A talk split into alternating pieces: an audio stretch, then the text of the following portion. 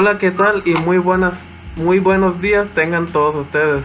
El día de hoy en este podcast le daremos la bienvenida a Luis Ronaldo Pérez Marín, donde le realizaremos una entrevista ya que nos hablará, de su anteproyecto de investigación, el cual lleva desarrollándolo durante un tiempo en, la carrera de Ingeniería Industrial en el Instituto Tecnológico de Tepic, el cual lleva el nombre de diseño de una máquina de una maquinaria electrónica, perdón, eléctrica para la innovación del proceso de elaboración de nieve de garrafa, donde desarrollará parte del análisis factores externos, donde una base de diagnóstico de su anteproyecto de investigación. Para instruirnos más en este tema y lo que nos quiere desarrollar, ¿podría decirnos qué nos puede contar acerca de su proyecto? Pues como bien comentaste ya, pues es el diseño de una maquinaria eléctrica para mejorar el proceso de elaboración de nieve de garrafa. Y es que vimos, este, nos dimos cuenta bueno, pues creo que todos conocemos el producto como tal, ¿no? La nieve de garrafa.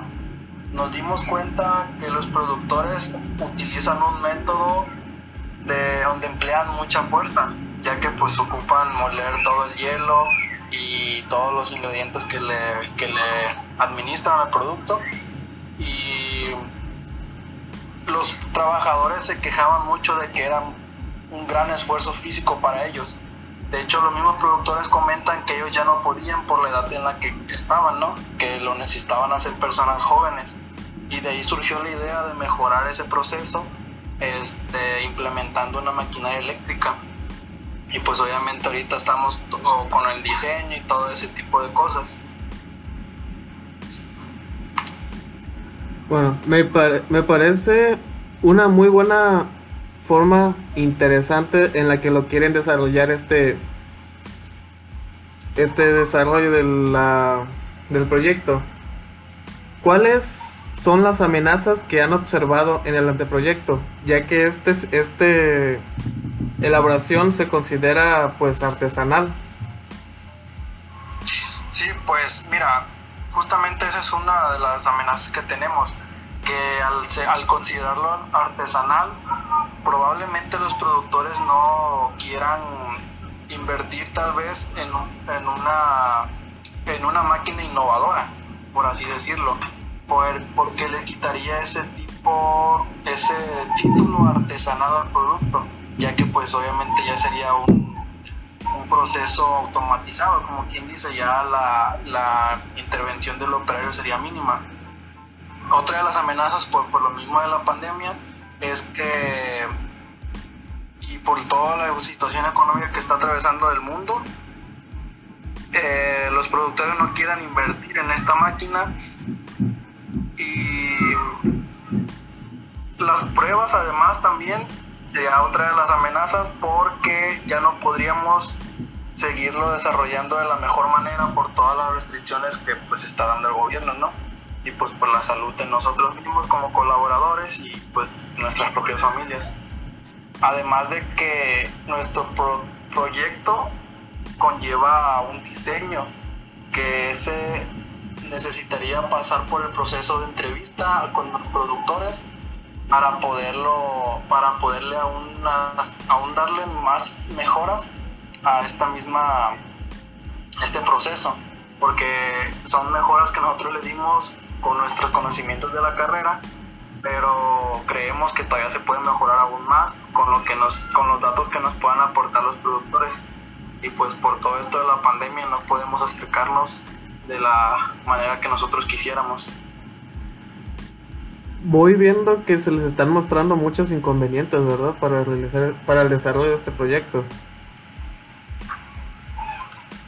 pues es que la mayoría de las, de las cosas que queremos hacer pues se necesitan hacer de manera presencial en interacción con los productores.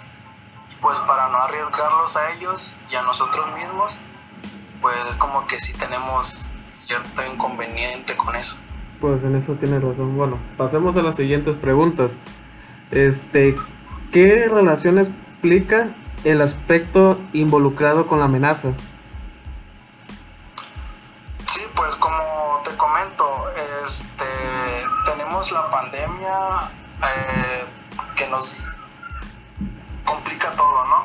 Y el aspecto financiero sobre todo, de que los productores pues algunos nos comentaban que alcanzaban a sacarlo del día porque pues la mayoría de productores, sobre todo que andan eh, con sus triciclos en la calle, pues dicen que alcanzan para sacarlo del día y todo eso.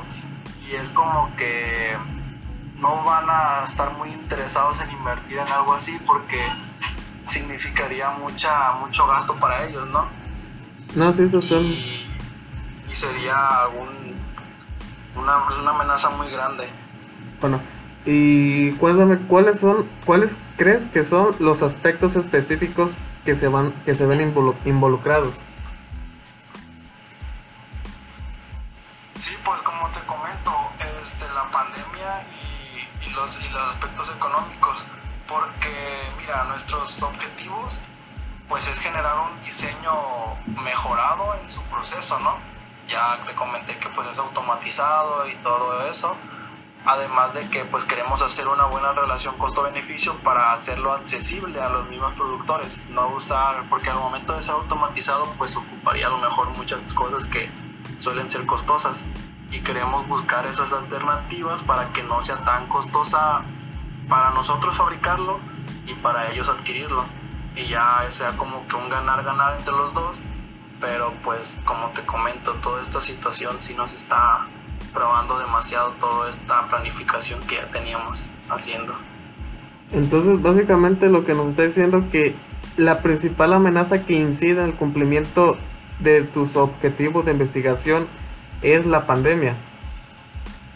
Sí, porque nos está frenando demasiado en todo el proceso que queremos pues, desarrollar, porque sí estamos teniendo esas complicaciones de no, de no poder más de no querer porque pues de querer queremos sacar el proyecto adelante lo más pronto posible, pero pues sí se nos hace complicado por toda esta situación, que al rato seamos los culpables de que los mismos productores estén ahora sí que gastando por una enfermedad o algo así, y es porque justamente queremos evitar.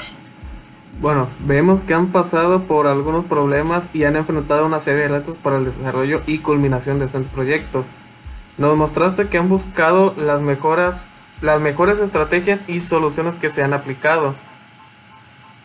Y bueno, dame por concluido esta serie de preguntas. Sin nada más que exponer de mi parte, sobre, sobre todo eh, ante proyecto de investigación, nos despedimos. Gracias por escuchar esta pequeña entrevista y, dar, y damos por concluido este podcast.